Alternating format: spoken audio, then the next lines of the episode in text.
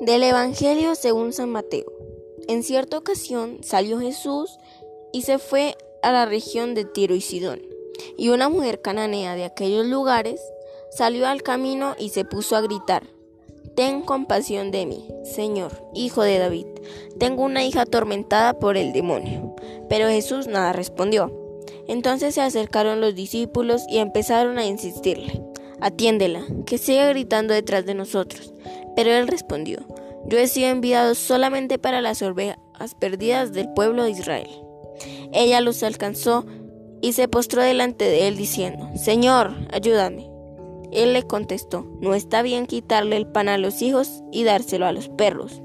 Pero ella replicó, así es, Señor. Pero los perros también comen las migajas que caen de la mesa de sus amos. Entonces le respondió Jesús, Mujer, qué grande es tu fe, que se cumpla lo que deseas. Y desde esa misma hora quedó curada su hija.